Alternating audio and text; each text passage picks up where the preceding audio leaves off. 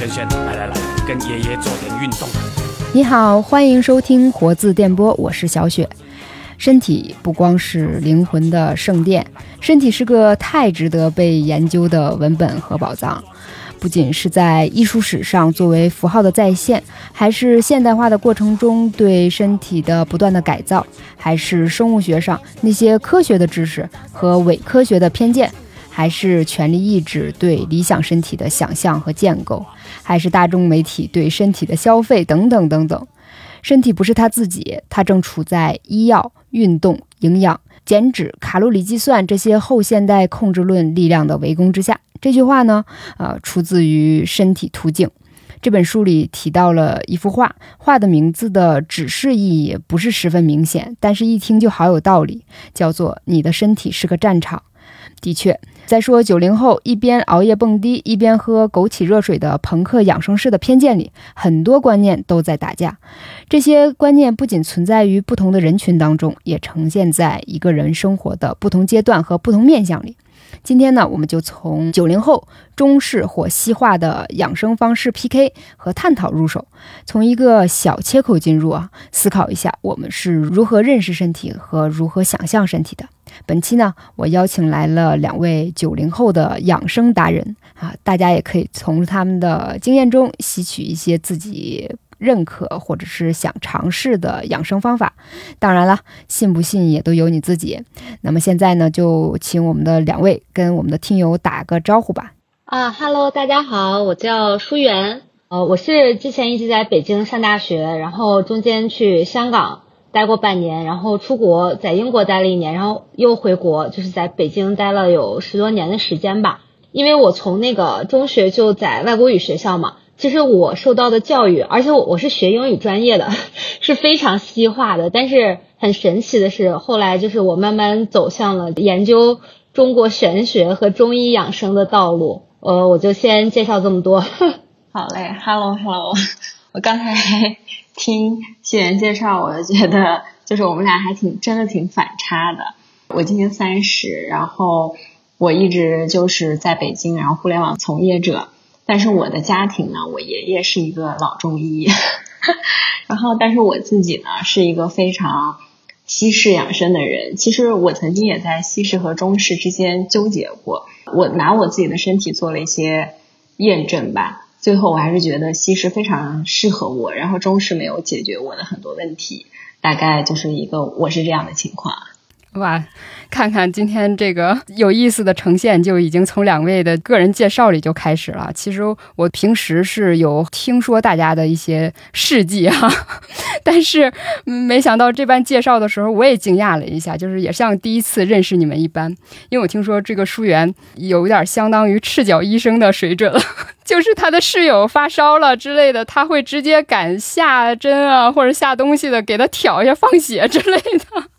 我就觉得还挺神的啊，然后因为两位就是相比于就是那种心血来潮式，然后看见了什么就想试一试这种的普通人，似乎已经保持了比较长久的一种养生的习惯哈。你们能不能试着以那个一天啊、一周或者是一年为单位，介绍一下自己的这个养生的方式或者是生活习惯？嗯，就我养生的那些行为没有固定的一个周期，但是日常比较经常做的，就按照频次来说的话，就泡脚是最频繁的。我基本上从大学本科的时候就会养成这种泡脚的习惯，就是有时间就泡。然后就是从研究生毕业回国之后，我会定期艾灸。一开始会去那个艾灸馆，后来就自己在家已经就可以艾灸了。就不管是那种明火艾灸啊，还是用那种艾灸罐。比较经常做，然后就是刮痧。刮痧的话，一般就是有了一些具体的症状，然后需要对症治疗的时候，然后就刮痧一下。我觉得冥想其实也算是养生里面的一趴了。冥想是最近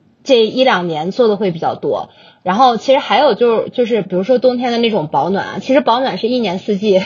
都会注意。然后就是我穿秋裤的时间很早，然后脱秋裤的时间又很晚。然后还有就是我之前。尝试了一两次站桩，但是后来确实是比较心浮气躁嘛，坚持不下去。这个就是正在尝试的。还有就是就一些基本的日常的生活习惯吧，比如尽量不吃生冷的食物啊，然后尽量会早睡不熬夜，还有就是配合一些什么药香，就是晚上点一些药香，然后按摩的一些药油，就是这些啊，就是我日常的对。然后还有放血，对，刚刚小雪提到就是，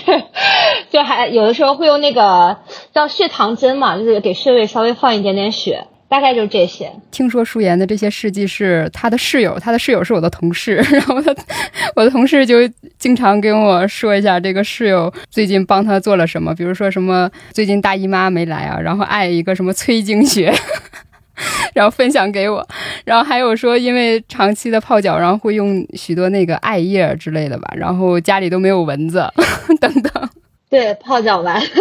如果姨妈不准的话，经过你的这一番操作，它会后面会如期而至吗？呃，因为姨妈她总会来，所以就是我很难具体归因到它到底是我哪一个措施上，但是我整体的感觉是。自从我研究这个养生以后吧，我会对于我就是例假的情况会有一个比较准确的判断，就是它为什么早，为什么迟，然后我这次的反应为什么大，为什么小，然后我下一次怎么样能稍微缓解一下它的反应，我是大概有方向知道要去怎么做的。但是它到底我能不能摁一个穴位让它马上来，这个就是不是那么的，就是有那么高的命中率。但是我觉得多少也管点事儿吧，就是摁摁那个穴位。明白明白。然后我觉得我俩确实还挺反差的。因为我的养生大概也也没有特别规律，但是我基本上的一个理念就是，基本上让我的身体它自然生长，我不给它施加任何的，不管是在我看来是好的还是不好的东西。比如说睡眠这一块，我就尽可能的就是早起早睡，正常的生物钟啊。然后比如说吃的话，我就是尽量去吃新鲜的食物，然后瓜果蔬菜，我是尽量多吃生的。然后少吃熟的加工过的，非饭点尽量不吃零食，然后适度的减少油盐甜，但是也做不到完全不吃。然后运动上的话，我就是能动就动一动，因为我这个人我自己的原因毅力就很差，所以我无法坚持很规律的运动，但是我会尽量让自己动起来。然后心理上的话，就是其实我也最近也是有在研究冥想，但是我是其实是把冥想归类于。偏就是西式的那种心理健康类的一个范畴，呃，这后面可以再深度探讨啊。然后另外一个就是预防，就是我的理念就是我会定期的体检，然后不舒服的话我会就去看医生，然后我是尽量争取是把小病扼杀在摇篮里，反正基本上是感冒我都 会冲到医院去让医生给我看一看。对，大概我是这么一个情况。没有说一定就是完全不相信中医，但是只是说我试验过，好像说西西式的更适合我一些。我想知道，就是你们是什么时候开始注意养生的？就是开启惜命那个模式的契机，你们还记得吗？我真的就是没有一个具体的所谓的契机和关键点吧，因为我就是从小身体不太好，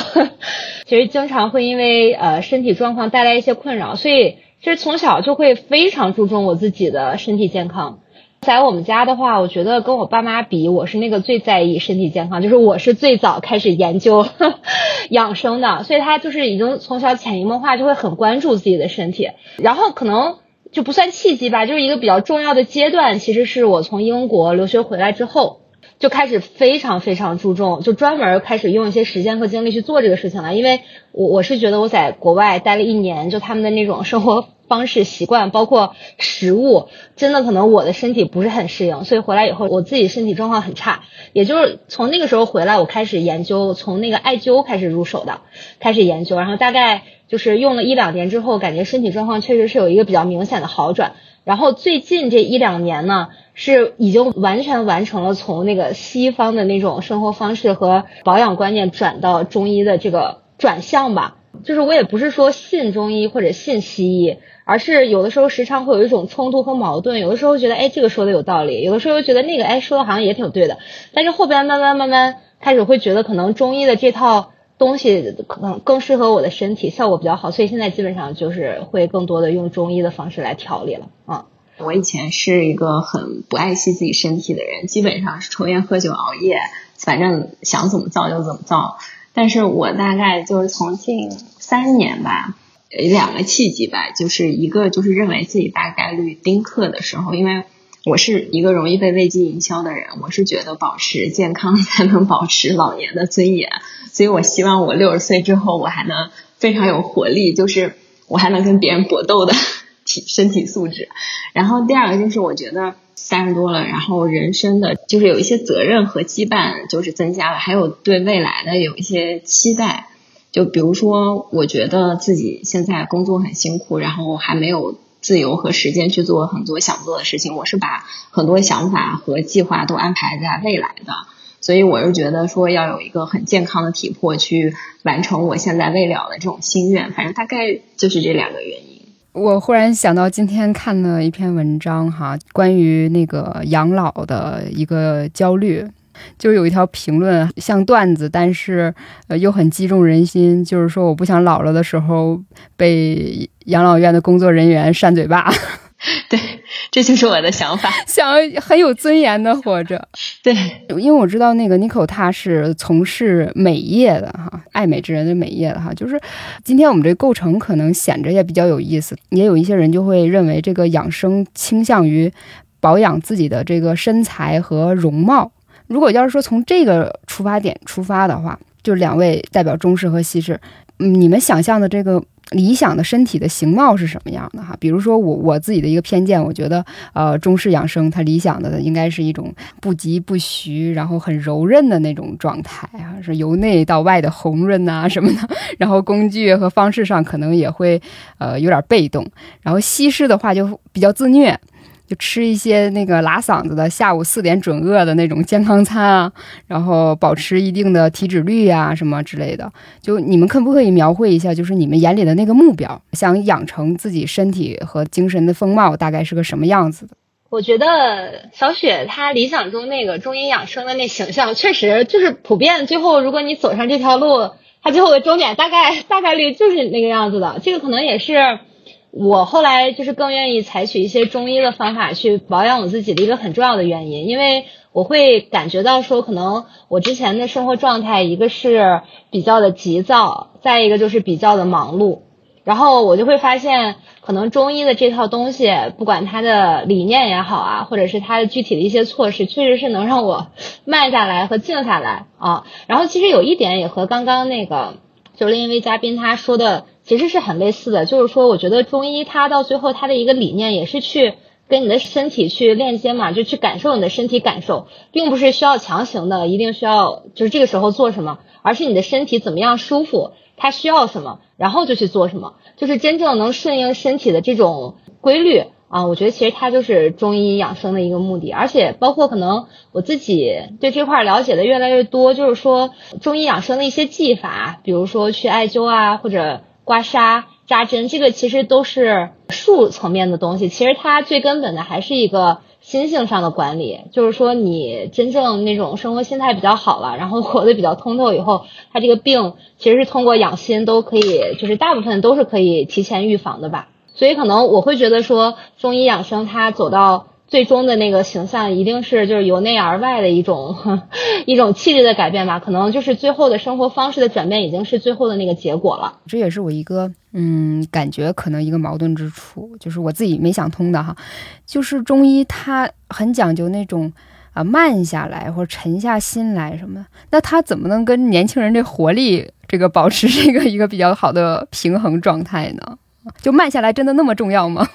就是其实中医里有一个很重要的概念叫精强气足神旺，其实就是这三点做到的话，这个人就是有活力的。所以这个取决于对于活力的一个定义和理解，就是他真的看起来满身肌肉，然后包括就是总是给人那种很蓬勃的感觉，就是活力嘛？其实也未必啊。所以是看你从什么什么样的角度去理解和定义这个活力。那 Nico，你的想象呢？听这位朋友讲完，我突然有一个想法，就是对于中医和西医的选择，会不会跟个人的这个性格和一些生活上的习惯以及需求是相关的？因为比如说，他是希望有一些呃让自己平静或者慢下来的一些状态，然后去可能比如说像泡脚啊、艾灸啊这种，都会让自己心静，然后慢下来。然后像我这种话，我这人非常的懒。然后我就是希望想让自己闲下来，所以我的养生方式是不要给我任何的附加的东西让我去操作。所以我其实我之前也买过艾灸包，但是我大概灸了一次，我就觉得啊太累了，然后我我就放弃了那个东西。后来我就送给我妈了。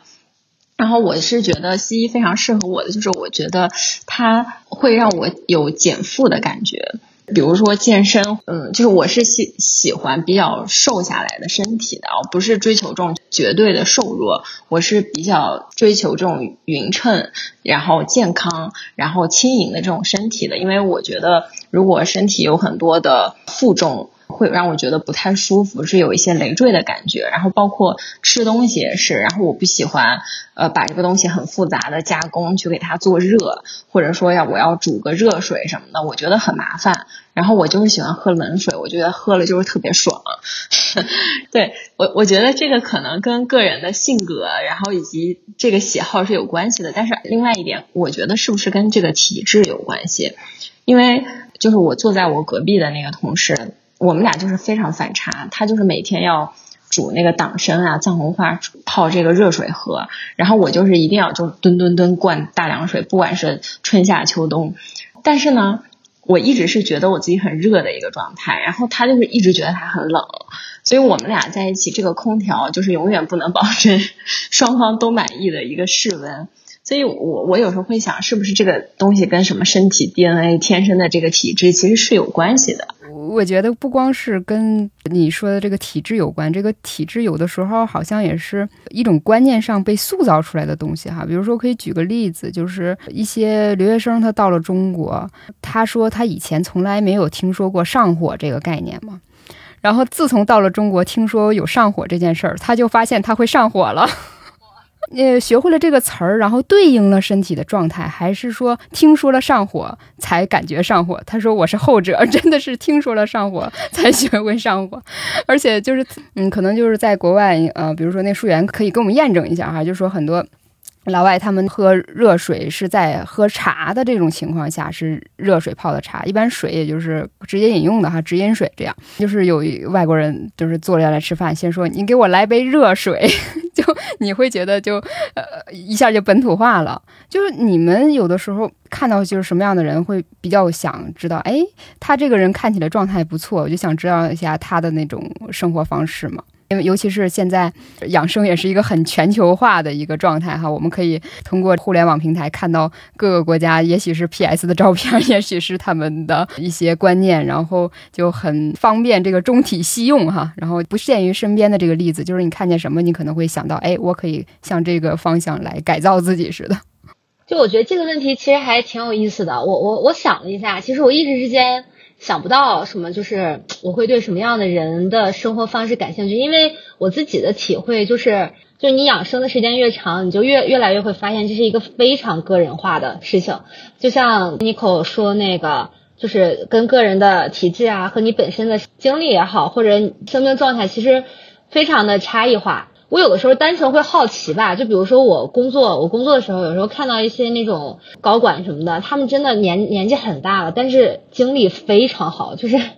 每天工工作到凌晨一两点，但是就可以连轴转，一直这样工作下去，然后不管休息的有多晚，都可以第二天早起，然后保持一个非常饱满的精神状态投入到工作，我就会非常好奇，这种人怎么样做到的，就是在这样的一把年纪，然后能保持住这样的精力状态。然后其实我我观察的多了以后，我会发现，真的跟具体的，就比如说他几点睡、吃什么关系不太大。就这些人并不会说去遵守一个特别严格的啊，就是我只吃什么不吃什么，或者我每天必须泡脚怎么样的，没有这些东西。其实我觉得更多的还是他们呃内心的那种对于压力的敏感度其实比较低，然后他处理事情就内在比较通吧，不会经常的感受到外界一些不良的那个影响，所以他整个的生命状态就会比较健康。是意志品质吗？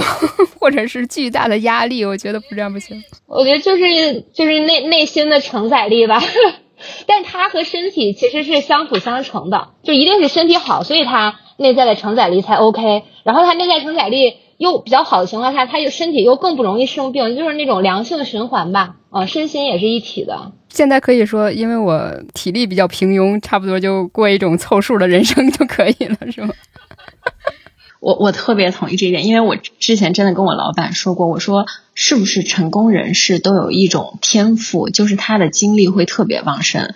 比如说像我，我就是那种很容易感觉到疲惫的那种状态，但是我就是我觉得我的那些就是老板高管们，他们都有一个统一的状态，他们就是时刻你都觉得他精力充沛，很亢奋，不管我们在一起熬夜或者什么，他就不会有那种萎靡的感觉。就是每天都有打了鸡血的那种，这个不是说他每天都休息的好，或者是说他喝了几杯咖啡硬撑出来的，就是他天生就有这个体力和精力。然后我就是天生没有，我天生就是很累。比如说我出差，我可能跑了一天到下午的时候，我见了客户我就没话了，因为我太累了。但是我的老板在旁边就可以叭叭叭叭叭叭就一直说，然后思路极其清晰，我就觉得这就是一种天赋。这个正好印证了我之前的关于这个话题的一个想象，就是我们对于这个身体的想象，其实是因为我们有了一种关于生活的一种图景式的想象，比如说。就不同行业的哈，尤其是说，假如说我们看一些中产，像村上春树一样，然后去喜欢跑步啊，用一些什么划船机啊这样的设备什么的，然后呢，喜欢中医呢，哎，他可能无论是从事的职业呀，还是说对自己未来生活想象的那个图景，就好像是跟这一类人是有所差别的哈。呃，因为刚才我们就是说到了一些共同点。然后我就想找随机的几个争论，然后两位说一下自己的那个判断和倾向哈。比如说一些嗯比较常见的，说喝冰水和吃那个冷饮的这一块儿。舒媛，你是就是说完全拒绝这一块吗？基本上就是我已经好多年不怎么喝了，就特别偶尔的情况下，比如说别人给点了奶茶，它可能就是凉的，我会喝一点。然后冷饮的话，就是特别想吃的时候，夏天偶尔会吃吧。啊，但是确实就是不是我生活的常态啊，因为这个确实也跟我身体状态会有关系，因为我的脾胃会对这个生冷的东西特别敏感，可能一段时间不吃它就会更敏感，所以稍微吃一点点就会有反应，所以就是除非就是真的很馋很想吃的时候会吃，然后包括我吃冷饮，我会吃的特别慢，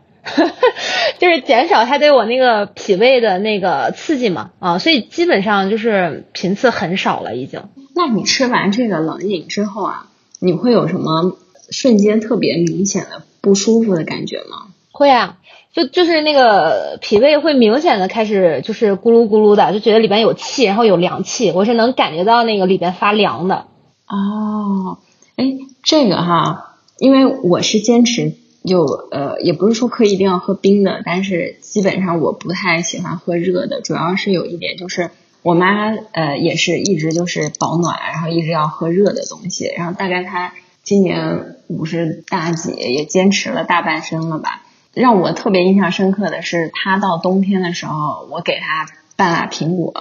他都不吃。他说他吃了那半拉常温的苹果，他会胃疼。然后我当时就觉得，我说天哪，这个就是你坚持这种保暖的这种喝热水的这种养生习惯造成的。如果你像我一样。每天就是该吃什么吃什么，你的胃就是习惯了这种冷热，对这种冷热有适应能力，你就不会变得这么娇弱。就是因为你把它保护的太好了，你让它失去了对于冷的这种抵抗能力。你想，你你一直不太摄入凉的东西，你这么坚持了三十年，我觉得你的胃可能就对于冷的这种调节能力可能就失去了或者退化了。所以我从我自己的和我家人的经验来讲，我确实还是比较鼓励说。呃，不要刻意的去避开冷的东西啊，要不然的话，我觉得身体的这个耐受能力反而会变差。你就是不怕冷的话，你对这个穿秋裤是什么样的想法？对，然后舒媛的话，可能是不是都不用 妈妈号召自己主动穿秋裤？你刚才也说了，你穿秋裤时间长。因为我真的是试过一年，就是我在英国的那一年，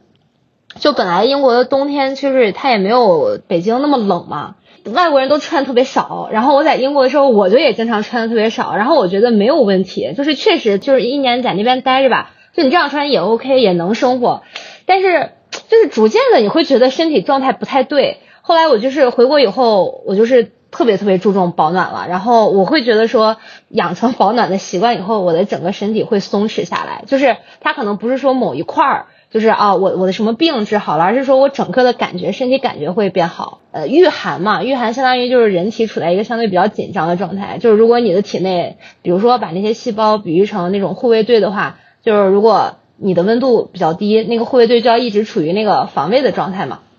但是如果你保暖一下，相当于你可以省一省他们的力气，就让他们 稍微放松一下。大概原理是这样的，就是说基础的一个免疫力就在中医里边，其实就是先从保暖开始，就先让你的表皮就是不需要消耗你那么多的能量啊，然后就通过衣服嘛，相当于用外力去补充一下你自己的这个能量，然后就可以有一个基础的免疫的功能，就不太容易生那些小病。它大概理论是这样的，我自己实践下来，我是会觉得。呃，确实比较舒服。你会追着你父母，你让他们先穿秋裤吗？你 不会，因为就我在我们家经常转发一些这种养生的东西，我爸妈根本不看的，就是 所以我也就不再苦口婆心的去说了。就是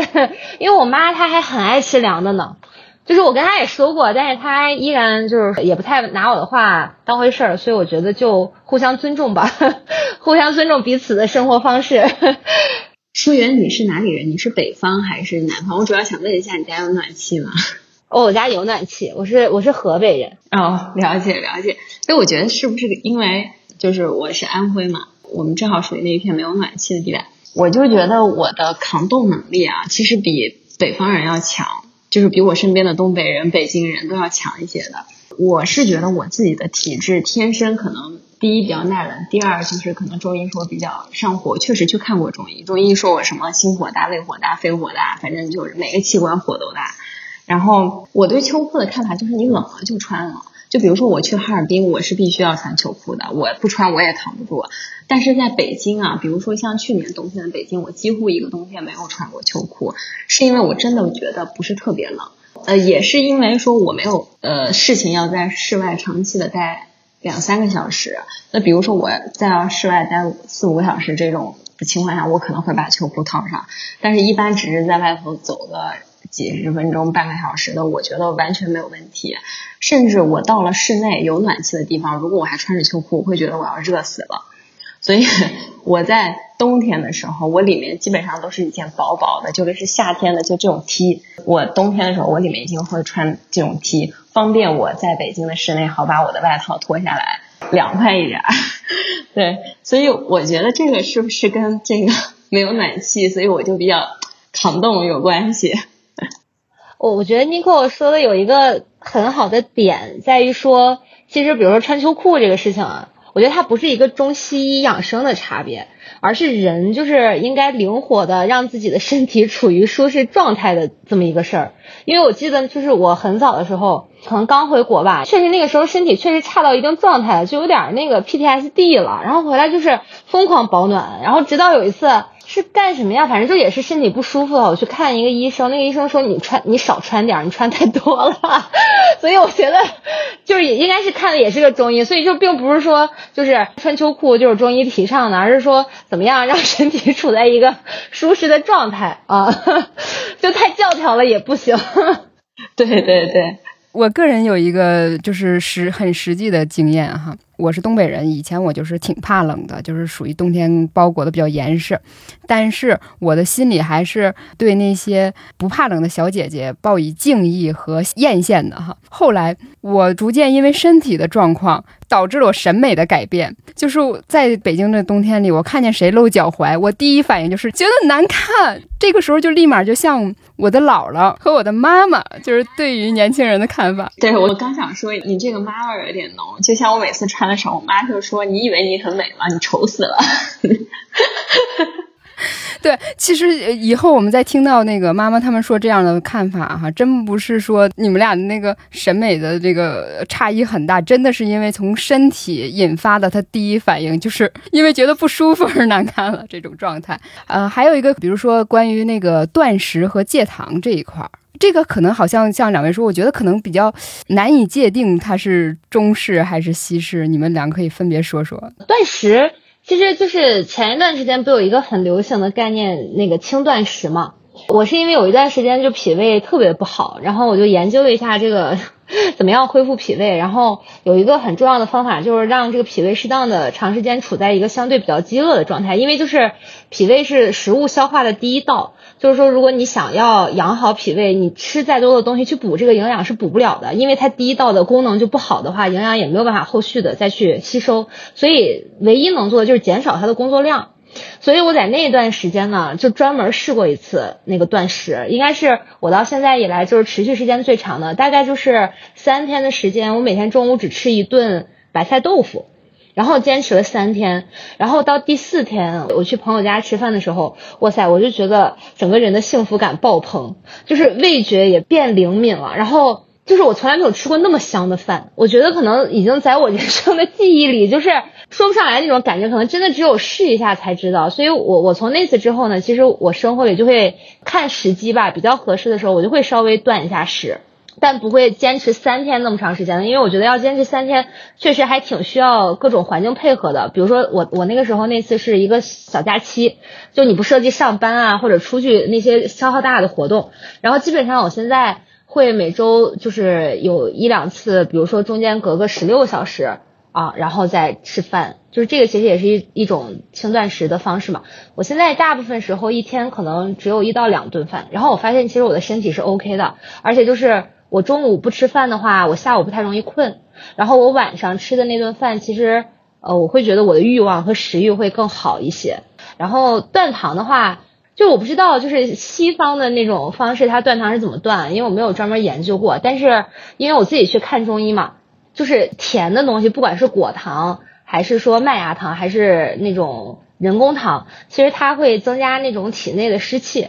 再加上我本身也不爱吃糖，所以可能我不需要刻意的去断糖，只不过就是最近这几年，因为去调脾胃，我就是完全减少了我吃水果的那个频次和量。水果的话，一一般大部分就是性寒，再一个就是含糖量其实比较高，即便是果糖，其实它也是会就是在中医里啊会增加湿气的，可能我的体质就不太适合。然后呢，我差不多很少吃水果，大概有一两年的时间了吧，因为我的身体其实真的。没有传说中什么因为缺少 VC 然后有什么不良的反应。我想问一下淑媛，咱们就比如说轻断食这个坚持大概多长时间了？呃，这个的话就是我觉得就它各种理论其实特别多，然后我个人是觉得以你能承受和负担的那个程度为界限，因为有的时候我可能饿时间长了会明显觉得心发慌啊什么的，这种情况下我就会稍微吃一点。啊，所以我那三天的那个断食也并不是我这三天什么都不吃，我是正常喝水的，然后我每天中午是吃一顿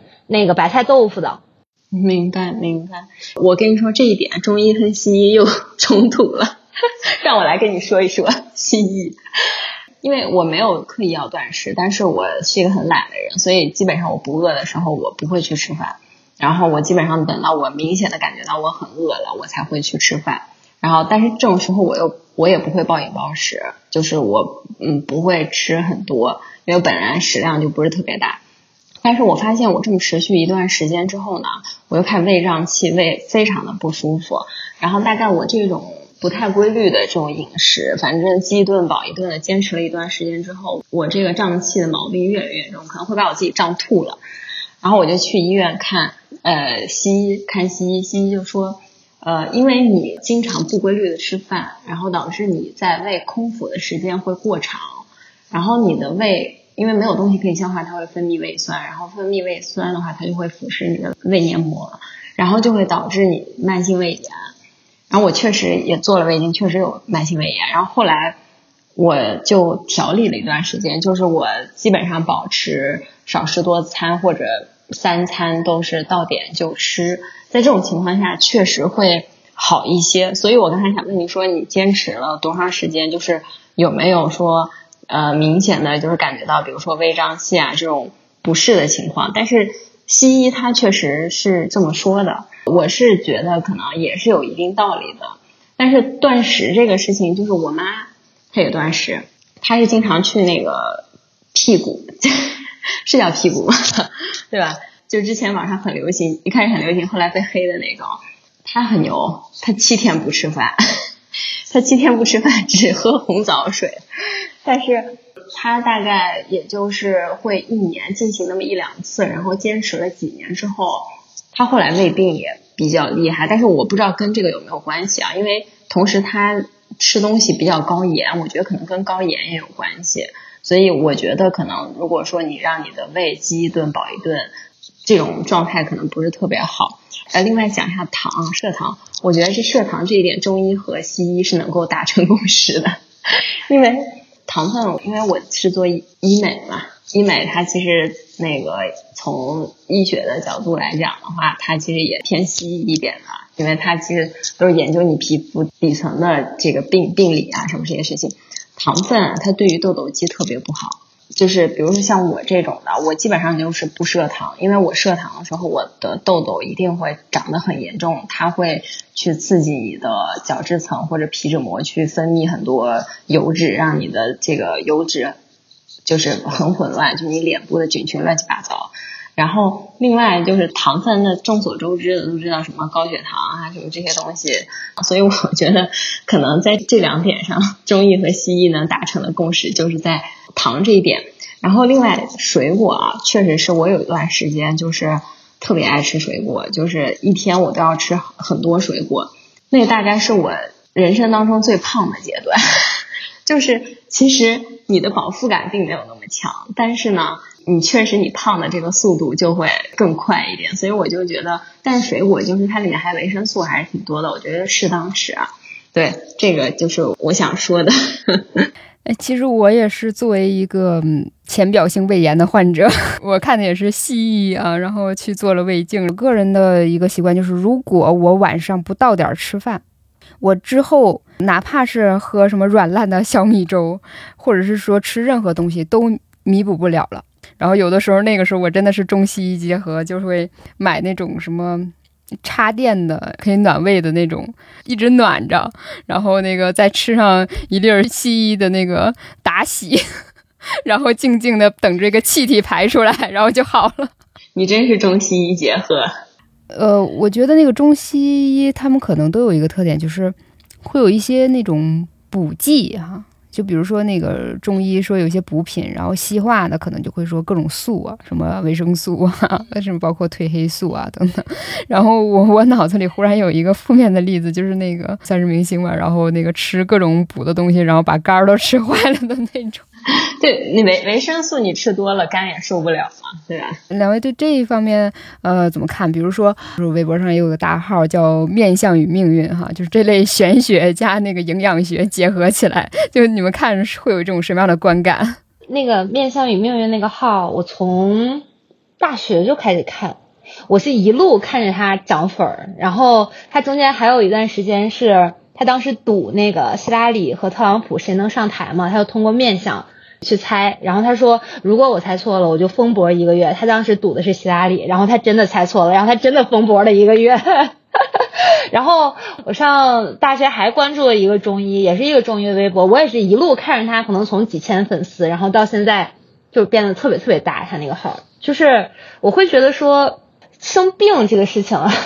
首先就是说导致他的原因非常的多，非常的庞杂，这个就也会导致说。很多时候，比如说我用 A 这个方式去治好了它，但其实是不是真的就是 A 这个东西百分之百起的效果？其实有的时候真的也未必。所以我会觉得说生病看病这个事情，它本身就充满了非常多的不确定性因素。所以说，呃，如果只是以单纯的它是不是百分之百。治好了我的这个病，没有办法作为一个标准，因为首先你没有办法验证它到底起了多大的作用，所以肯定中间都会有一些偏差和误差，只不过有的时候我们能意识到，有的时候我们意识不到。然后像面向与命运那个那个微博，后来我看的会比较少了，因为我会觉得对于那个博主来说。他输出的东西是他站在高位对下输出，那些东西他已经有体系了，他是非常成熟的，他经过了无数的实践和验证，他对这个东西的感觉是不一样的。但是我作为阅读者来说，我没有这个体系，我对这个领域了解的也不深，其实我是没有自己的体会和理解的，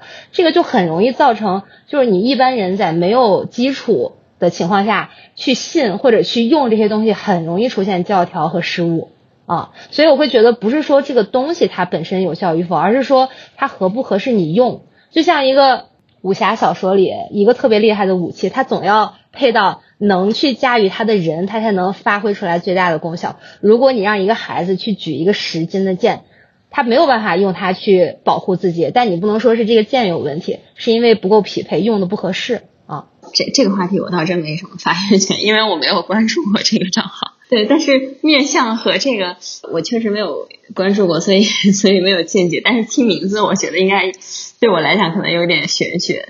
这我还是不加以评论了。我想知道，就是面对同一种状况哈，你们都会采取怎样的那个方式调整和改善哈？比如说那个脱发。如果就是最近脱发比较严重，你们会怎么调整自己的身体状况？我个人会觉得，一些比如说生活里的小的症状，它一般不会只单一的出现。就比如说，哦，我发现我脱发了，我真的身体只是脱发吗？一般都会伴随着情绪不好、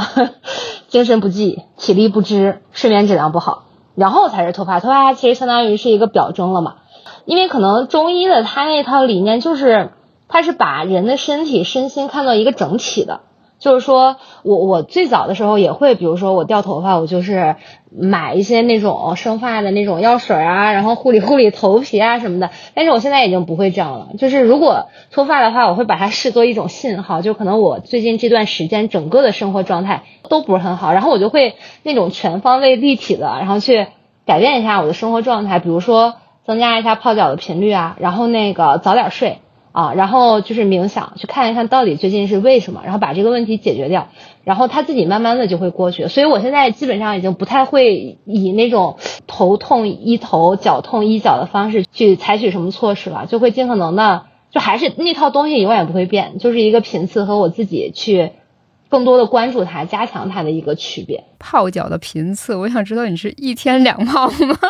不不不，就比如说我身体状态比较好的时候，我可能是就是晚上有的时候我就只想干一点自己的事情，那就不泡了。但如果我要觉得最近状态不太好，那可能就是基本上每天都要泡。Nico，你会说直接去植发吗？对，不过我我先说一下，虽然我是做医美行业的，但是我不是做这个医疗相关的学术知识，我是偏医美行业里面的市场相关的工作，所以我的一些医疗方面的见解可能其实也是不专业的，我并不是这个医疗的科班出身。然后，但是如果说我提到脱发，我第一反应会想到两点，脱发就是在我看来，其实它跟痤疮、长痘痘啊，它一样，它都是。皮肤病或者这种毛囊疾病的一种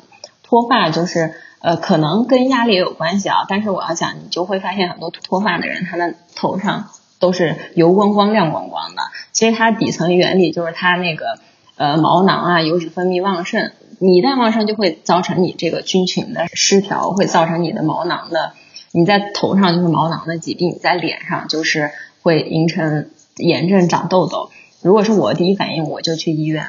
吃药，现现在是有这种抑制脱发的药，它其实就是西西医，它跟其实就是皮肤相关的一些疾病，它会抑制你的毛囊去分泌这种东西，去给你这个缓解，把炎症给压下去，然后可能你这段时间毛囊就会抑制了。然后我身边也有朋友，一开始男生脱发，后来吃了一段时间这个药就改善了，这应该是一个比较传统的治疗方式。再说第二种，如果你真的已经脱完了。就是你当时没有抢救它，它这块确实它已经没有了。那我推荐一种 医疗美容的方式，就是你去做毛囊种植。就现代科学它是可以把，比如说你后脑勺的毛囊给你移植到你的其他的部位的，但是你的后脑勺不会秃，因为它不会磕着一块儿给你都薅光了，它会比较均匀的薅你不同的毛囊，然后集中在种植在你秃了的地方。然后这个你种进去之后，你的头发，你的毛囊，你就有有新的毛囊，你就会长新的头发。但是毛囊不会是每一个种植了之后它都能存活的，大概会有一个成功率吧。这个东西也因人而异，存活率不可能是百分百的。所以你看，这个就是我的第一反应，大概就是这两种方式。那我们说一个女生都很关心的，就是那个月经不调，发生这样的情况，就是可能会怎么调节一下自己的心情嘛？因为我包括那个我我认为像多囊卵巢综合征什么之类的，有些就像比较玄学的病似的。因为那个即使你去问西医，他也会说你什么保持什么健康规律，什么心情放松，然后你就会缓解。但是我又觉得这个一旦涉及这种无药可治的这种，也许未必是病，可能一种症状吧。你们你如何看待？就这个时候可能聊到这个心理啊、压力层面，我其实是想了解一下，比如说刚才提到的这个冥想，这个冥想从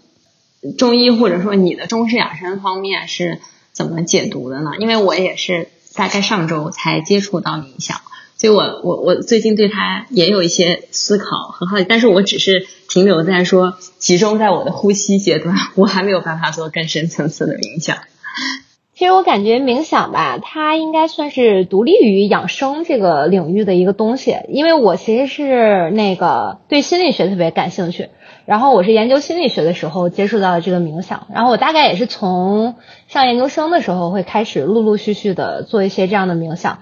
呃，我会觉得说。我它可以归到养生的这这个部分里来，是因为它最后的效果是有利于你身心健康的。但是可能很少有人，如果是出于身体的问题，你告诉他说你去冥想可能有改善，大部分人其实他不太信。然后我我自己的一个感受就是，人很多的疾病，我觉得很多时候是先从头脑的一个想法开始的。当你头脑开始有了一个负面的。念头或者一个不符合事情的认知的时候，你的这个认知和外界产生矛盾和偏差，然后就会产生这种负面情绪，然后这种负面情绪的累积，然后再变成了疾病。所以他冥想的这一趴其实是开始从源头、从念头的这这个部分去给你让你减少念头，然后或者是让你跟第二个环节，让你跟情绪能做一个分离。就是当你冥想的次数比较多了以后，你可能会突然间在某一个瞬间就能。感受到那个情绪不是你，所以这个时候你跟那个情绪一旦分离的话，它对你身体的影响就会变小，然后你随着它那个不断的积累，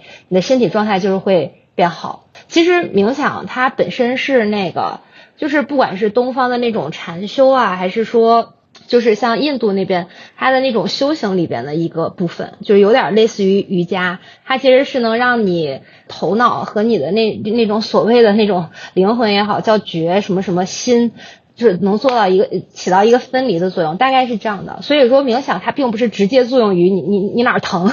它能让你好，它是经过了很多个环节的那那一趴。冥想可以起作用，然后因为讲到这儿，我就突然想到，我之前嘛，就是会长痘痘，就很容易发那个痤疮啊、湿疹，就是特别容易得皮肤病。然后当时也是中医和西医，其实我都看过。就是都没有那种特别好的疗效，当然最后就是西医它的一个很大的好处就是它能帮我暂时压制住这个症状，就是我一的一发，然后我用西医，它至少可以帮我平稳个两三个月的时间，但是只要我的情绪状态一不好，马上又会发作出来。然后这个就是在我突然就是有一段时间的那种冥想和静心训练之后，我一下子就意识到了这个问题的根结所在，其实就是我内心的一些念头和想法。导致的这种心理的投射，然后造成生理上的变化。当我意识到这个以后，然后真的就很少再复发了，就整个它那种频次啊什么的，就就相当于是根治了。但是这个东西其实你说出去，没有人会轻易信你这个的，然后你也很难，对吧？承诺一个人说我能让你多长时间达到一个这样的成果，所以这个东西就是也不能把它算作可以去治病或者呃养生的这个领域，嗯。就是我，我觉得大家可能不太相信，跟我以前的那个观点有点像。就是我第一次接触冥想是我爸冥想，但是他们为什么冥想？他们就我父母信佛嘛，他们也是会一段时间内会去寺庙禅修，比如说住个三五天，然后就在寺庙吃住睡，然后每天就是听主持在那讲讲佛经什么，然后冥想啊什么之类的，然后回家之后他们就开始养成这种习惯。我一开始我就是可能那时候上学，我放假回家看他们，我特别不理解。我说：“我爸，你是要修仙吗？”就是我特别不理解，但是他们也说服不了我，以至于最近冥想很热。就是我我也不是没有去尝试理解这个东西啊。然后但是呢，最近因为一两年吧，会有一些这个睡眠障碍。然后就是我我我也去看过心理医生，就是我可能我的问题就是很焦虑，就是到了晚上的时候，我的大脑。会高速运转，然后脑子里就像四倍速的电影一样，就是一直在过很多画面和东西琐碎的信息，然后我会造成我越来越焦虑。然后就后来我有一天实在睡不着，没有办法了，我就打开那个一个 FM 的这个 APP，然后我点开里面看有一些冥想，然后说哎，我听一下吧。然后我听完了之后，就是当他那个。舒缓的音乐，以及他引导你去冥想，让你关注你自己的呼吸，让你注意力集中在你感受自己的身体上面。我听着听着，我睡着了，就是，然后让我觉得特神奇。然后后来第二天、第三天，我又做了这样的尝试，我觉得它一样很有效。然后我就把这个事情跟我前一段时间就是看心理医生的时候，就是跟心理咨询对谈的这个事情联想到一起。当时就谈到我这个失眠和焦虑的问题的时候，他谈到说，我每天接触的大量的琐碎的信息太多了，因为我是做市场的，我每天我必须得接触这么多东西，所以而且就是很多短平快的东西，我就是一直刷。他说你要尝试说少看这种很琐碎的东西，你尽量让你自己去多看一些完整的东西，就比如说你完整的看一本书。或者是你完整的做一件什么事情，都可以，就是让你专注于这个完整的事情当中，然后不要跳思维跳来跳去的。但是那段时间我就可能尝试，我十点之后关机不看手机，看一本书，就好像有一点效果啊。但是我觉得这个事情的原理是一样的，就是。它会就是主动的让你的大脑休息，就是不要跳跃，因为你大脑平时已经形成肌肉记忆了，跳习惯了，就是你控制不住它了。但是你当你在做这种冥想练习的时候，你有意的去控制它，让它专注在某一件事，那么其实你慢慢的这么坚持培养下来，就会改善你的那个问题。所以我刚才头提到的那个冥想，我觉得我有点把它归咎于心理学是。就确实跟我之前的一些经历对应上了，但是呢，我就觉得对于冥想这个事情，我以前确实有有过偏见的，所以我就想到，可能中医这个东西，我觉得大家要互相了解。你不了解的时候，其实你们是没有权利批判的。每个人就是根据自己的身体状况选用一些方式或关注不同的层面，就是一个很自然的东西哈。就比如说那个我刚才问的问题，我说月经不调怎么办？你们俩都没怎么回复。对，因为恰恰这可能是经常是我呃一直会面临一个问题，包括说像长痘这一方面，我是曾经脸特别痒痘哈，就是不断的长长长有十年，但是。我的生活方式就没有太大的变化，因为我上高中、大学的那个时候啊，就尤其上大学那个期间，每年寒暑假回家的时候，上网的时候还需要那种电话的宽带线连接，所以我就是每天坐在一个固定的位置上网嘛，也不像现在有手机哈。然后每天晚上，我爸十点保准儿出来借喝水之名出来巡视一圈，然后那个时候我就知道我要关机睡觉了。后来我也是大体就是始终保持一个差不多的生活习惯，没有太大改观。但是近些年我就不会长了，就它忽然一夜之间消失了，我就觉得这是一个就挺玄学的一个问题呢。就是你一个阶段好像不知道为什么就会长痘，然后过了那个阶段呢，你可能因为现在上了年纪，这个这个也要也要保护脸上那点油脂啊。就是都没有了，就可能有这样的一个状态了。但是这个可能就回到一个方面，我觉得我们这代年轻人就是学习能力很强，就是我们发现自己问题的时候，就会去努力去改造自己的身体啊，呃，或者是说重新塑造自己的身体。就是我就觉得现在就蛮可怜的。现在想想小时候，因为你完全是你父母观念作用下成长起来的。你没有办法就选择你的生活方式，你就被这么养大了，然后可能身上就带着那种家庭的一个观念的一个总和，形成一个身体的一个状态。等我们到了一定年纪的时候，你选择什么样的养生方式，好像是给了自己一种秩序感和一种建设的感觉，反倒是听起来养生好像是一种稳定、惜命的感觉。但是我现在觉得往深了一想，它是一个很积极的状态，它至少不信命，我其实还可以改造自己呀。你们养生的时候，就是因为就会有一些产生一定的花销，就你们会办什么样的卡呀，买了什么样的工具啊什么的。我曾经听过一期节目说。你要不要去找心理医生？他就说，你看你的经济允不允许，不允许你就自己慢慢心里挺就挺着呗，然后允许的话你就去找人聊聊呗。然后我们也判断一下，就是呃哪方面就是这个花销如何，然后也可以选择自己的方式。看起来中医也没有那么省钱，是这样吗？舒媛？对，我也觉得中医应该更费钱。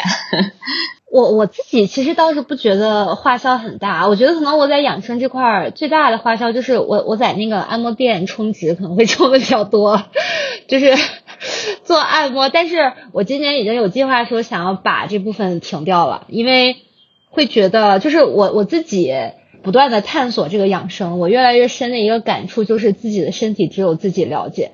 去依靠外界的这种，比如说按摩啊，就是我尽可能的把它控制到我自己能照顾我自己的这个范围内。那个按摩真的是见效很快的，然后因为那个医生他的技术非常好，但是我后来慢慢就会觉得这个医生不能永远陪着我，就是我也不能一直带着他，所以我是自己不想对他形成这样的依赖，就是这种按摩呀，包括呃扎针灸。但是我自己有计划，我未来可能我自己是想去学针灸的啊。这个可能会产生一部分花销，然后我现在的话就是我每年自己在家艾灸，其实买的那种工具啊、艾条什么的，因为我会买比较好一点的，所以我觉得可能一年大概算下来，可能大几百块钱、一千块钱差不多可以打住。然后你像刮痧板、刮痧油、刮痧梳、放血针、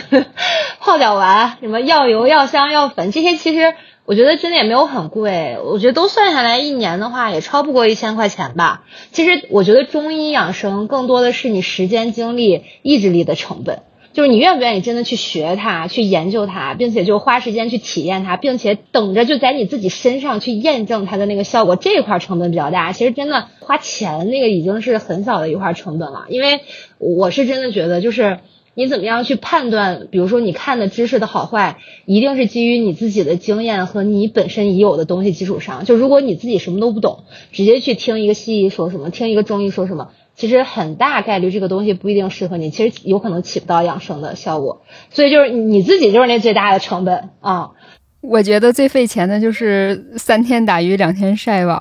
或者是说被各种消息刺激。像我的话，就曾经斥巨资说什么带智能杀菌系统的泡脚桶，然后买来基本上也就闲置，泡一泡，我觉得哎呀，这来回拎水太费劲，那个真的不好用，太麻烦了。你这个是智商智商税，我觉得。我也没有特别大的花销，因为吃。呃，有花不了，就是就是日常的吃那些呃瓜果蔬菜、鱼肉蛋什么，这些都是很日常的，没有额外的开销。然后我可能会花就是在运动上面，但是其实我也不太主张运动花钱，因为呃你平时怎么着都可以运动，你去打个羽毛球，去跑个步，呃在家对着 B 站跳个操都可以运动。我是因为想要去学跳舞，所以才去花的这个钱，想让运动变得有趣一点。但是后来我发现，只要你想让这个东西变得有趣，它就永远不可能有趣。对。然后我唯一花的，可能再不花点钱，就是刚才说的心理咨询会花点钱，但是也还好，因为那个我没有很高频的或者长程的去做心理咨询，我只有我还是那种能扛就扛。实在扛不住了，我觉得我才会花钱找心理咨询。所以我大概算一下，我今年在心理咨询上面花的钱可能也就一千五左右。当然也是我找的咨询性价比比较高。对，那还是非常理性的。那我这里想问，那个正好这个树源也算是行家了哈，就有人用那个刮痧板，它有可能只是板儿的一种形状，但有的人就会要求板的材质，比如说什么牛角的呀、什么细木的呀、什么之类的，就这有。区别吗？它的区别是这样的，从本质上来说，区别不大。因为刮痧最终的目的是为了刺激那个穴位，所以其实不管你用什么东西，你只要刺激到它了，那就是刺激到它了。这个就有点像做饭，就是说。我用电的那个炉子做饭，能不能把饭做熟也能。然后我用那个火生那个炉子，能不能做做也能。但是你做出来这个菜的味道会不会有差别？也会有点差别。所以它的差别就就是这点儿，就是不足以让效果从有和无之间有差别，但是会有更好和好之间的差别。其实我觉得对于一般人来说，就真的不用。而且其实你就算买一个还不错的那种刮痧板，比如说砭石的，其实。贵的也就大几十、一百出头，我觉得完全 OK 了。所以再贵也贵不到哪儿去。这个东西，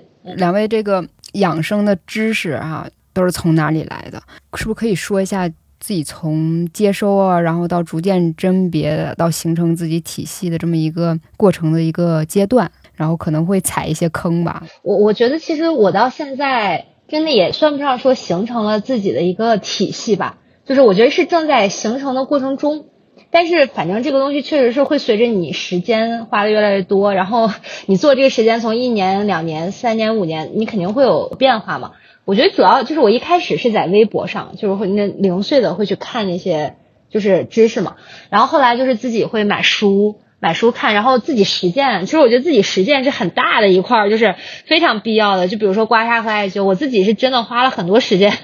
去做这个事情。我要先去验证的，我要知道它会有什么什么样的反应，然后就是经验也是很大的一块补充。就有有时候你光去摄取这些知识，自己不去做的话，其实我觉得没什么太大的用处。然后再一个就是说，人之所以会养生，并不是突然冒出来的一个兴趣爱好，它其实跟你的。性格也好，你的爱好也好，它其实都是有关系的。比如说，我本身对心理学，然后对嗯健康保养，然后就哲学什么的感兴趣。然后我就发现，慢慢慢慢，我圈子里有好多中医爱好者。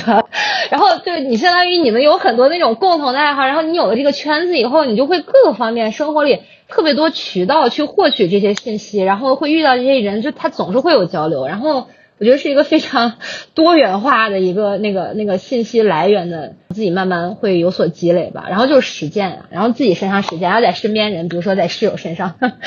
也去实践一下。我也觉得还是要自己实践得出来的结果，就是要踩坑就去踩坑吧。因为嗯，可能就我觉得我像我的感受，就比如说像就坐在我旁边那位同事，我也经常把我的经验灌输给他，他也经常把。他的经验灌输给我，但是我们俩只能说彼此都不太合适，那所以我觉得还还是要靠自己去尝试。我大概也是实践了很多年，就是各种尝试之后才找到最适合我的这种方式。嗯，你们养生哈，或者是说去很关注自己的身体，有没有就是造成什么负担？就比如说在自己就是。呃，很努力的想自律的那个过程当中，反倒感觉有种被控制、不自由的感觉。比如说，呃，我也是想少吃糖嘛，就是有夏天有的时候觉得奶茶呀或者什么之类的也挺诱惑的哈。然后我就会想，哎，不行，我今天吃了呀，我又要长二斤肉，吃了这根冰棍儿呢，然后那个可能一会儿我胃又不舒服，然后自己就想来想去，想来想去，就是反倒是自己处于一种。没有被满足的一个状态，知道吧？有的时候就人还是希望就是自己满足自己，会让自己更轻松嘛。就我有的时候日子就在这种纠结当中，你拼命的压制自己的欲望当中度过。我不知道你们俩有没有这种类似的感觉？小雪刚说那个状态，我前两年是会有的。然后这两年不会有了，因为我的叫什么？我的我觉得我的养养生和健康理念在进化，就是之前这种很刻板和教条的，就是我读到了一个哦，他说这样不好，那我就不这样做；他说这样好，那我就这样做。但是慢慢慢慢就是进化到现在这个程度，就是我更认可的就是说，你养生的目的其实是为了让自己的身体感到舒适。那如果我因为这个目的而产生了更多的纠结，其实它就是违背了我的一个初衷。所以在这种情况下，适当的时候我是可以满足我自己的，并且我也不会再去纠结说这个事情医生说过不好，但是我现在就是想做，那我其实就是会去做一下。然后，并且我做完以后，我会去看它对我的身体到底会产生什么样的影响。所以，当你允许自己这样去做的时候呢，你释放掉了这部分的压抑和欲和欲望。你去喝了这一次以后，你真的非常开心，就接受自己这个行为去做了一次以后，你就发现距离第二次的时间会拉长。但是如果你这一次压抑住了自己，很短的时间内，你一定会心不甘情不愿的去做第二次。然后你第二次心不甘情不愿去做，你很快又会去做第三次。所以如果把时间轴拉长的话，你真的去释放自己，就是真的让自己开心的去享受一个你当下想做的事情了，其实。总的消耗是比较少的，这是一方面。然后再一个就是说，所谓那些不好的事情，比如说中医药说不能吃凉，但我现在就是想吃一根冰糕。我吃完以后，你自己去感觉一下你的身体感受嘛，真的就是发生了什么 惊天动地或者说不可逆转的那个那个伤害吗？其实没有。所以就是就是保持一个就是放松的状态吧，就不会有这样的困扰。然后我自己啊，对于说养生的负担，对于我来说，其实这个。就刚刚小雪提到这一点，我倒是觉得还好。但是我现在可能我一直以来就在中医这一块儿，中医养生，我更大的负担是，我可能不太愿意跟别人去谈论这个事情，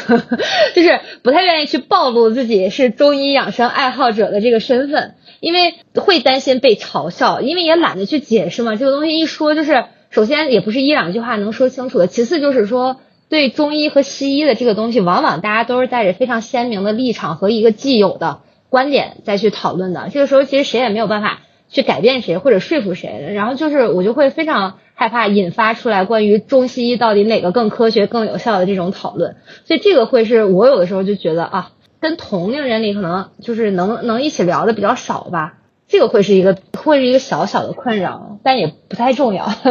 那你可以跟我隔壁同事聊一聊。我听着听着听投入了，我都忘了问题是什么了。问题是什么了？啊，负担是吧？我其实没有觉得有什么负担，反而我上次不是来做过一期攒钱的节目嘛？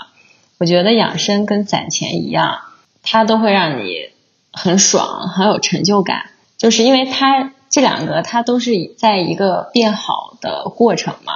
所以就像你看见你账户里的钱在变多，你就觉得很爽一样。当你感觉到今天自己状态更好了，或者你觉得自己更舒服了，你也会觉得很爽一样。所以我觉得在这个阶段就是一种很享受的过程。就是像我有的时候，比如说我今天吃的这一顿很健康，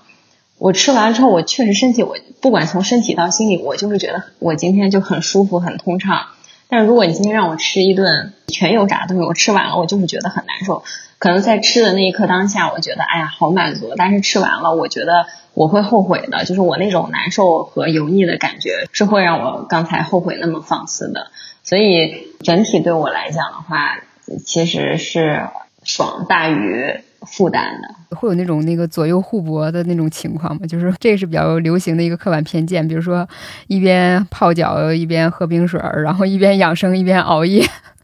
等等，这种一边一边的行为，我作为一个老养生人，这种情况相对比较少了。但是我之前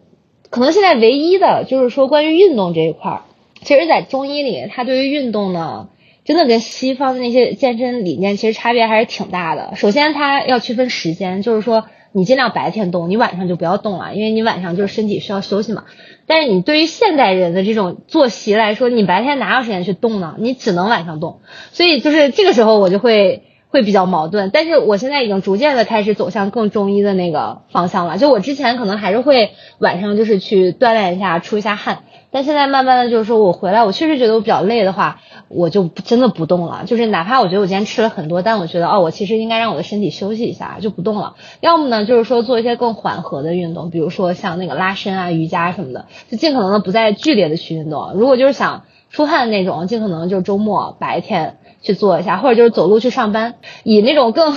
更缓和的方式去让身体运动起来。确实，在这一点上，我是坚持了好久。然后就妥协的非常之慢，就是我我也觉得中医那套是非常的有道理，但是我觉得真的对现代人太不友好了，尤其是对于现代年轻人，就是你这东西让我让我非常矛盾，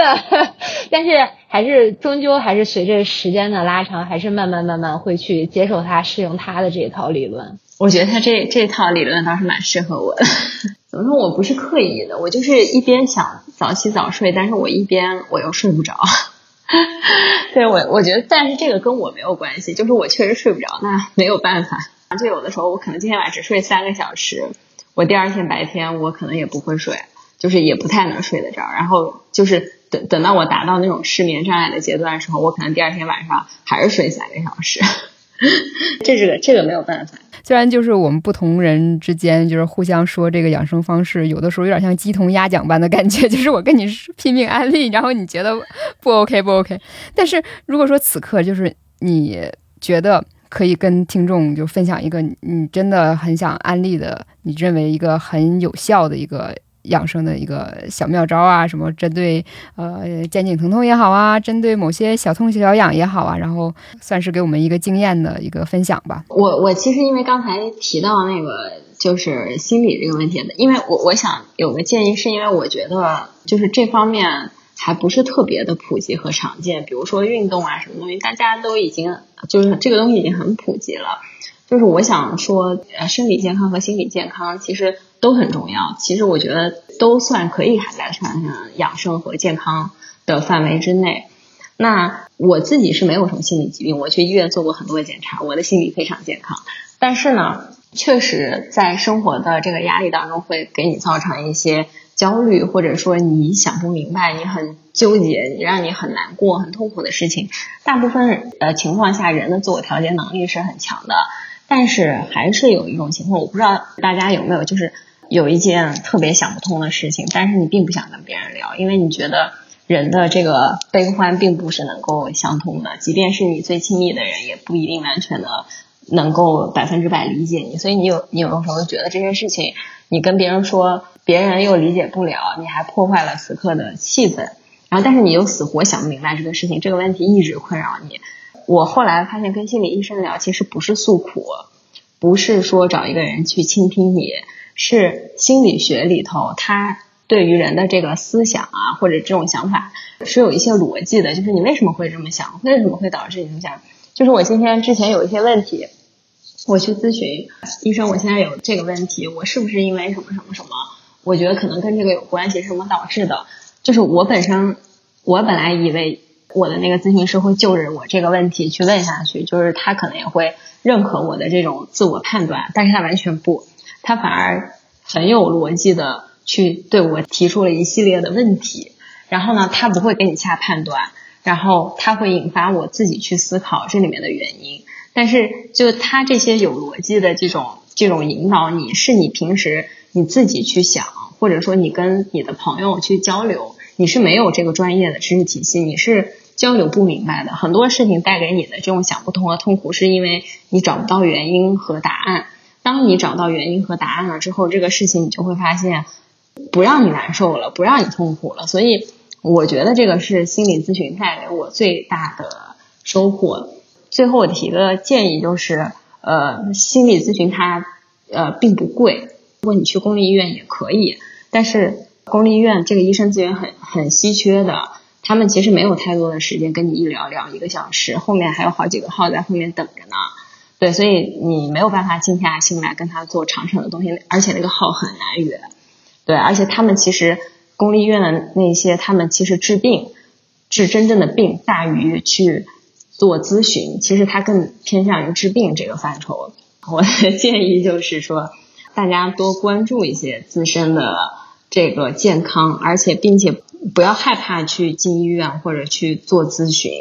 这个都是非常正常的事情。就我自己本人，我性冷淡，我会去问问医生我咋回事儿；我睡不着，我我也会去问问医生我咋回事儿啊。就是你能给自己找到一个出口，而且关键的是你确实能找到答案。这个是一个很好的事情，要不然以我这两年的工作压力，我觉得我都有点坚持不动。对，这是我的一个建议。啊，那我就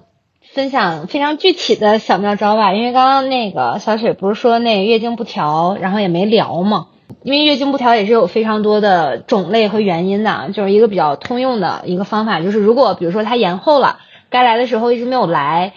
你可以按按自己就是那个大拇指，就是指甲下边直着这一溜，就去刺激它。这块是有一个穴位，可以就是呃让它加速它过来的。呃，如果要刮痧的话，一定要用刮痧板加上油啊，不然这个手很容易破的。我之前就是刮破过，增加它的那个摩擦力。如果要是不用工具，你就用指甲去刺激它也 OK 啊。就是你自己觉得有感觉就可以，就是也不要说没有感觉，那你白摁嘛。然后你自己摁自己疼的不行也没必要。但是主要就是说你一次摁至少，比如说要要要一两百下，你就摁个一两下，那应该是不太行的。对，还有一个穴位就是那个，如果你嗓子疼，然后就是嗓子上火或者有点发炎的话，就是按那个少商穴，就是也是大拇指，大拇指的那个就是外侧，外侧大拇指那个指甲盖儿外侧下边。然后就那块有一个穴位，然后去刺激它，也是就是几百下起摁吧，我觉得真的有效。因为我现在要懒得摁的话，我会放血，就直接用那个血糖针扎一下，放点血出来。你发现就是不舒服的时候，真的会有那个黑血出来，就是不太通嘛，就是这个穴位。然后还有一个就关于那个失眠的，因为刚刚 Nico 会提到说睡眠这个问题，就是如果晚上躺下睡不着的话。你脚趾的大拇指，然后不断的做压下去、抬上来、压下去、抬上来的这个动作。我个人体会啊，为什么说这个动作会有效？一方面是让你的心念能静下来，就你的注意力集中在你的大脚趾上，其实它是一种动态冥想。就是让你不要再去想那些念头了，这是一方面。再一个就是说，从中医的理论上，你那个大拇指这样去动呢，是引你的气血下行的，就不让气血再在你的上半身，让你去神经兴奋了，去到你的下半身，它会比较有利于助眠。这也是为什么就晚上你泡脚会利于助眠。其实就把你的气血引到下边了，去底下给它刺激，就不让它再在上面，就是你的头脑。就是他到了要休息的时候了，所以你就让把它引到下面去。第三个也比较好记，然后又是比较常见的那个问题，就大家可以有机会的话试一下。然后关于那个痤疮、长痘什么的，因为我自己之前真的是我从小学就长吧，我真的是研究这个痘痘十几年，然后我确实是也挺有经验的，但是我就也不一一分享出来说了。就是如果比如说谁有什么需求的话，就可以留言，然后就。私聊是可以的，对，因为一讲真的就非常多啊。好的，我今天晚上就试一下。其实我们一向认为西医可能会直击痛点哈，结果发现我们信西医的，时候还说了很多很玄乎的话题，然后信奉中医的还直接小妙招似的，就是递给我们哈，破除一些偏见。其实有的时候中医它真的是。呃，很直接的，比如说说有人去去那个上山哈，说是那个道教的那种山嘛，然后说那个老道士直接就说你肝气郁结，你找个人吵架，你吵吵架你就抒发出去了，你就不会发火什么的，就觉得听起来也是让人就我不知道合理不合理，但是就蛮好笑的啊。对对，就是我信中医，也就是这一两年的事情。我之前也没有那么信，很大的原因也是我我那个时候喝中药也是喝吐过，我觉得太痛苦了，那什么东西。但是后来我真的就是听到，就是有一个很懂中医的人告诉我说，如果一个医生给你开的药喝了三天，你没有明显觉得自己身体好转，你就再也不要喝，不要相信中医见效慢这种话。中医并不是见效慢，是因为有太多所谓的中医，他并不是真的懂中医。所以任何一种中医的疗法，你用了三天或者三次都没有明显觉得症状好转，就不要用了。要么就是给的给的你方法不对，要么就是他水平不行。所以完全就是不要说哦，我至少要试一个一周、两周、半个月，就是一个月这种不存在的。嗯，可能我们中医还讲究一句话，就是我们听过的叫“药到病除”，是吧？这这这这也是我们的一个成语哈。其实今天非常感谢两位来跟我们讨论这个，从呃思想层面啊到那个经验层面啊，都来呃说一下我们年轻人哈对于身体的这个。感受和想象哈，其实，在这些很复杂多变的这些呃争论和这个演进的过程当中，我们真的可以不那么着急的去跟风，或者是说看某些什么小视频啊，什么样的帖子啊，呃，其实我们可以想想我们是谁啊，我们自己的身体是怎么样的，怎么去塑造，又是被什么塑造的，好好的去认知你的身体。我们其实不想提供什么标准答案，我觉得这是。好事儿，这是真诚的，因为我觉得一旦一切摆出了这个焦虑，又告诉你具体方法的，很有可能就是欺骗、控制和消费。好啊，那今天就非常感谢两位的参与，然后最后祝大家身体健康，万事如意啊！谢谢。好的，谢谢小雪，拜拜，拜拜。如果你还没有睡，如果停追。如果清醒是种罪，就把誓言带走，换承诺不悔。如果你就是一切，如果我就是绝对。